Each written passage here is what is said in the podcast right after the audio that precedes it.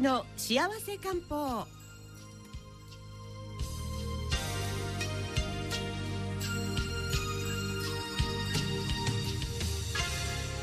さて続いてはライフイズ中期の幸せ漢方です。このコーナーは中期道薬局赤座中期先生にお越しいただいております。中期先生よろしくお願いいたします。よろしくお願いいたします。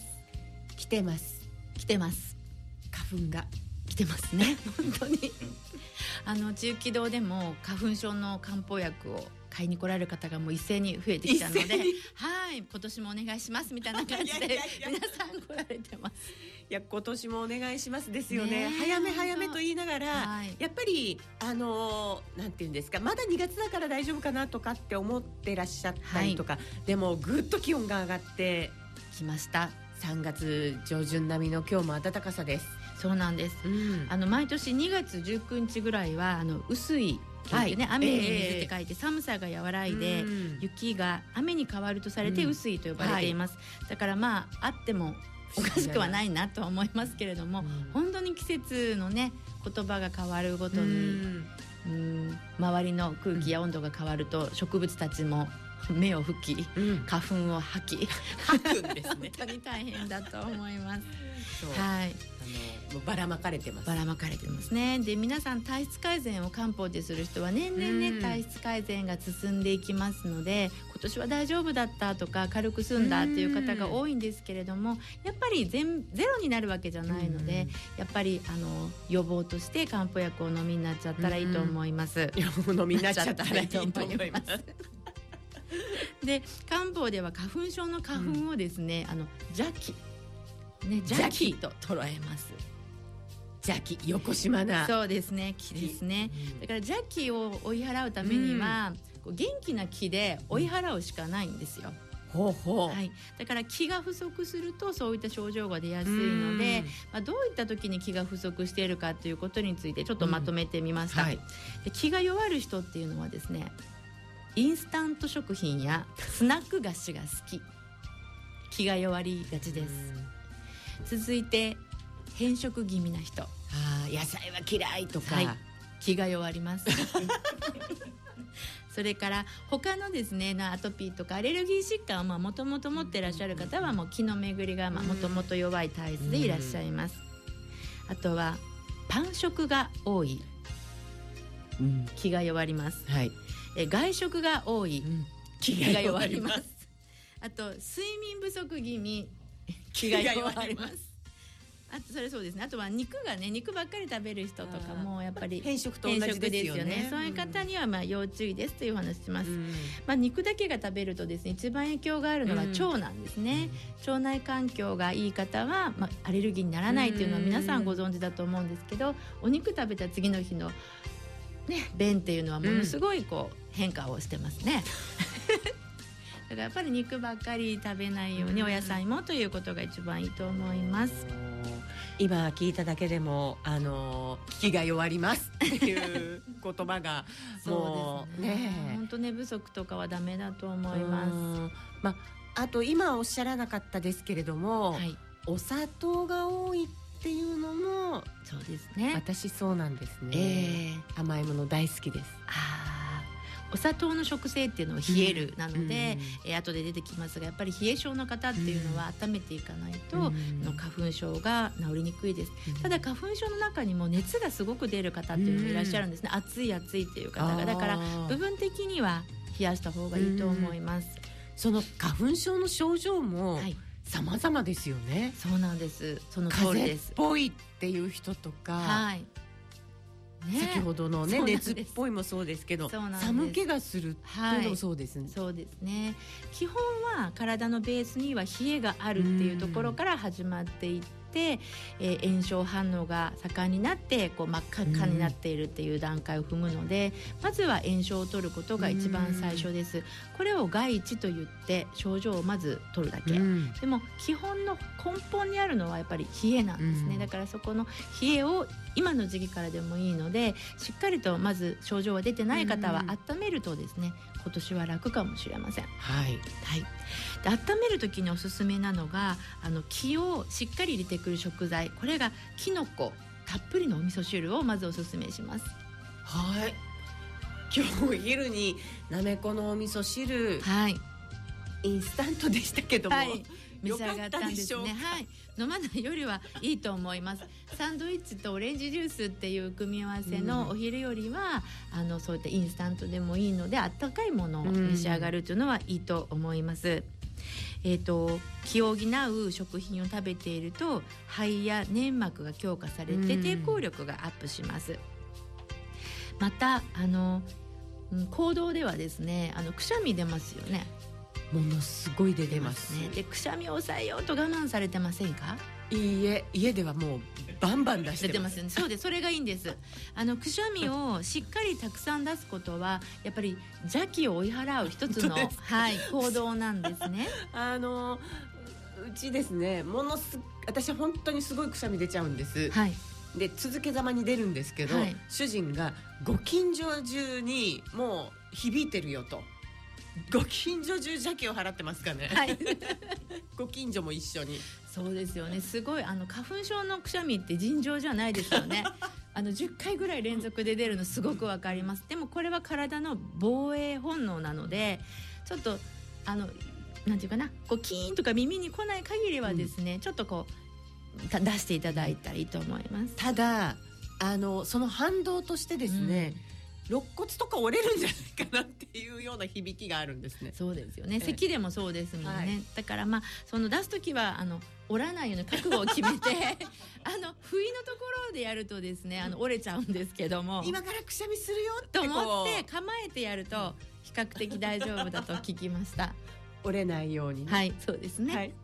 で、えっと、黒胡椒とジンジャーパウダー。え？っとありますよね。お台所に。い。きなりですか？はい、はい、あの黒胡椒ってね皆さんよく持ってらっしゃいますし。持って持ってないですかね。あの食卓にはねラーメンにかけたりとかいろいろ。あの黒まああの黒、はい、まあブラックペッパーという形でなくても普通の胡椒としては、ね、あるかと思います、はい胡椒とか、うん、そのジンジャーパウダー、まあ、生姜の粉ですね、はい、今日ちょっと漢方薬であるので持ってきてみましたけれども、はい、こういったのも今比較的いろんなところで手に入りますのでそういったものを温かいスープとか味噌汁にお入れになったりしてあえて貝でくしゃみを出してみる。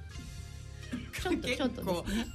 荒い荒い治療になっても大丈夫ですか そうですね。でもくしゃみを素直にこう出す方があの入りかけた花粉が外へ出ますので体にとってはいいかなと思います。これ例えばじゃあマイペッパーとか持って歩いたりとか、うん、いいマイジンジャーとか、はい、私の友達とかもやっぱりマイペッパーを持ち歩くようになってから少し花粉のはい症が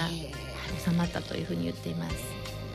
じゃあちょっとあのお昼とか、はい、あの外で召し上がったりとかそれこそ、まあ、あの職場で召し上がる時も、若干そういう、はい、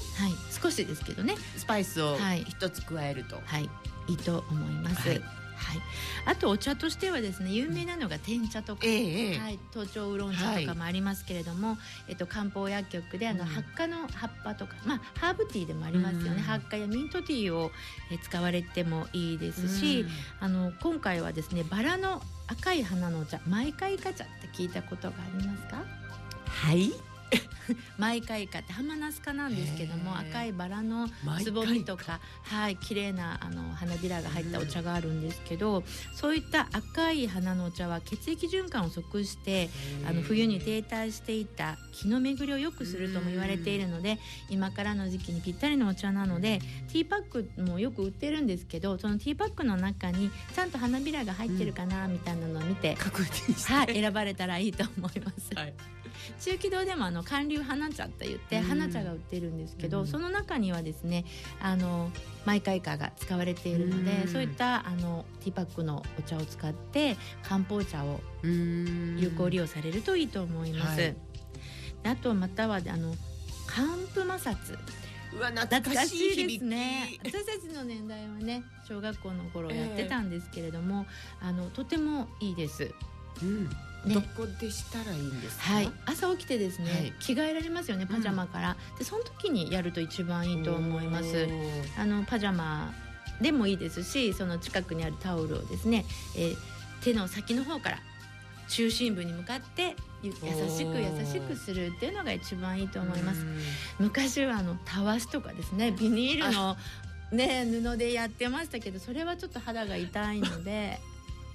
危険ですよね。危険になりますので、あのちっちゃいお子様とか、うん、子供さんの花粉症もあのすごく流行っているので、うん、お母様は朝起きて子供さんのねパジャマ脱がしますよね。そしたら背中向いてって言って背中向かしてあの下から上に下から上にって背中をこうあの幹部摩擦をパジャマでもしてあげるだけでもいいんですよ。そのままポイって洗濯機入れればいいですのでねそうやってあの皮膚の表面の,、あのちょっとうっすら赤くなるぐらいマッサージしてあげるといいと思います。ね、まああのだんだんこう年齢とともにですね、はい、あの肌も乾燥して、はい、まあ背中までとは言いませんけれども、その足とか、はい、割とこう粉吹くぐらいに乾燥してしまったりもしますよね。そうなんですよ。ね、でそれってやっぱりあの電気毛布とか、そういうのをやっぱり使ってらっしゃる方が多いからなので、えー、本当に電気毛布はお布団入るまでしか使っていけなくて、あの切って。切ってって必ず入ってもらいたいですね、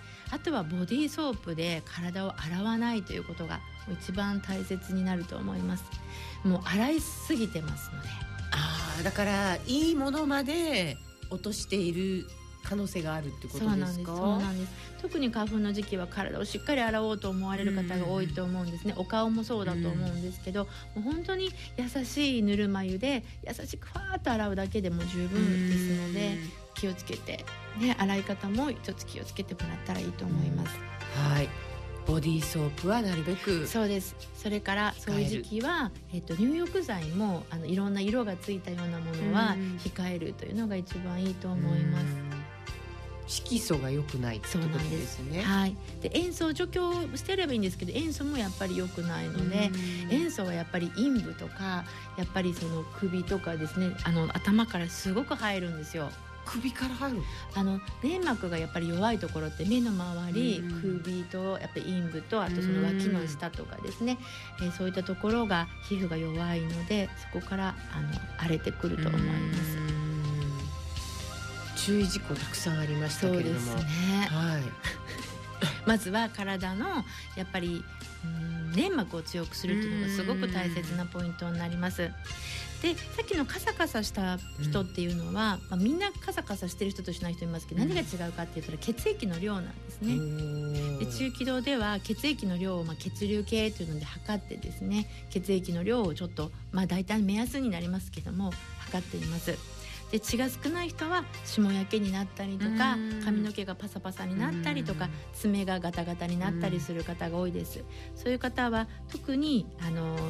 血液を増やすような、えー、努力をされるといいと思います。はい、でその時にはあの、まあ、夏目とかを使われるといいです。夏目茶とかですね。夏目は今結構手に入りやすくなっているので、えっ、ー、と夏目を少しおやつ代わりに食べたりとかして、あとタンパク質をしっかりとることが基本になると思います。はい、えー、今日はあのいわゆるジンジャーそうですね。と。生姜の粉とシナモンの粉を持ってきてみました。でシナモンの粉は経費なんですけれども、うん、あのホットワインですね。めっちゃいい香りしますね、はい、こう箱から出しただけで。よかったです。あの赤ワインとかにもちょっと入れてみて温めて飲まれるといいかなと思います。あるいは紅茶とかもいいと思います、うんあと手元にあるとしたら皆さんみかんがまだね残ってると思うんですけど、えー、陳皮といってみかんの皮をあのお茶の中に入れて、うん、あの飲まれるとそうするとあのむくみとかが取れてくるので、うん、水分代謝の悪い方なんかはあの花粉症の予防に使われるのでいいかなと思います。そこに生姜パウダーを少し入れるといいかなと思います。だから台所の調味料っていうのはまあいろいろ今ねなんとかのタレとかもいろいろございますが、はいうん、こういったまあ胡椒とか生姜とかあのシナモンとか、うん、そういったその薬味系のものを、うんうん、あの少し料理に使われるとね、お母様方みんないいかなと思います。そうですね、はい、このパウダー状になっているので割となんかこうすっと料理に潜ませていてもわかんない感じですよね。よっぽどの香りがしない限り。そうなんです。うん、だそういったもので体をしっかり温めてください。で漢方薬は皆さんよくご存知の小生竜頭っていうのが人気ががあると思いますが、あのまずファーストチョイスとして、あのまあ、もちろん病院の薬も大事ですしあの病院の薬と併用ができるので、例えばアレグラさんとか、まあ、いろいろんなものとかで あのベースになるものがございますアリジョンさんとかいろいろありますけど、はい、それを飲んでてもパッと症状が出た時にそれプラス小生流糖は温かいお湯で少し飲まれると止まりやすくなります。えー、西洋薬をたくさんたくさん飲まれるよりも少し漢方を取り入れた方が副作用も少ないですし効き目がいいかなと思います。はい、で鼻がですねあの鼻がこう詰まってえー、蓄膿になった場合は、蓄膿専門のねあの耳鼻咽喉科でもいいですしあとは経外連行糖とかそういった鼻詰まりを取るタイプの漢方薬もございます。それを取るとですね鼻が通ってきますしあの中が中身っていうのがね出てくると思います。あとこうマッサージ、ね、そうですね。鼻の横のところですけれども人差し指で軽く押さえながら上下にマッサージするっていうのも一つの方法になっています。はい、はい。とにかく寝不足が一番出ますので、えーと、よく出ること、うん、それから目薬を使われる方多いと思います。目薬はですね一番効果的なのは夜寝る前にお風呂から上がられると、うん、お顔に全部花粉が取れてますよね、それで目薬をさします。それで軽く目薬はですね目の周りについていると目薬の保存剤で荒れることが多いので、うん、ちゃんときれいに拭き取ってください、はい、それからお休みになると次の日の朝目が覚めた時に目やにで目が開かないとか、目が充血しているということがあの収まりやすくなってますのでもちろん日中も刺されてもいいですけれども寝る前の目薬一滴もかなりの効果的な使い方になりますのでお使いになるようにしてください。はい、はいいやもうなんかあの花粉症のねあの本当毎年ねそれで大変だっておっしゃる方もすごいよくわかりますから、ね、本当にあのビカビカにね本当に詰まりますよね。はい、ガビガビガビガビビカビカガビガビはい。であとここ噛んだ時に鼻の下真っ赤になる時が、赤くなるだけじゃなくてもただれる一歩手前ぐらいになりますよね。はい、その時にあの漢方のあの試運行を使ってみてください。あの紫の軟膏。紫の軟膏を使ってすっごく早く治ります。そういう時に、まあ、ステロイド剤もね、ちょっと使いたいとか、ええ、よっぽどひどい時はお使いになってもいいですけど、やっぱりあのよく鼻をかむ時には、やっぱこういうふうにするのとあとマスクですね。マスクによってかぶれる方も多いんですよね今。でご自分のマスクがまあ自分の肌に合ってらっしゃるかどうかのチェックも必要ですし、まあ、マスクしたぐらいでは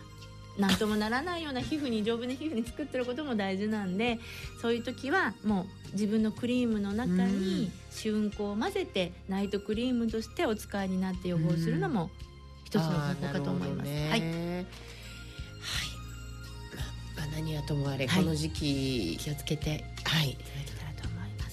で、えー、漢方薬という形でも売っていますしもちろん、はい、えー、調味料としても売っているこのシナモン、はい、いわゆるシナモンは経費。はいそうです。で、えー、ジンジャー生姜はパウダーは生姜はいそうですね。1000円以下で 100g で買えますので、うん、あの本格的なものをやっぱり使われた方が香りや効果が全然違うので、うんうん、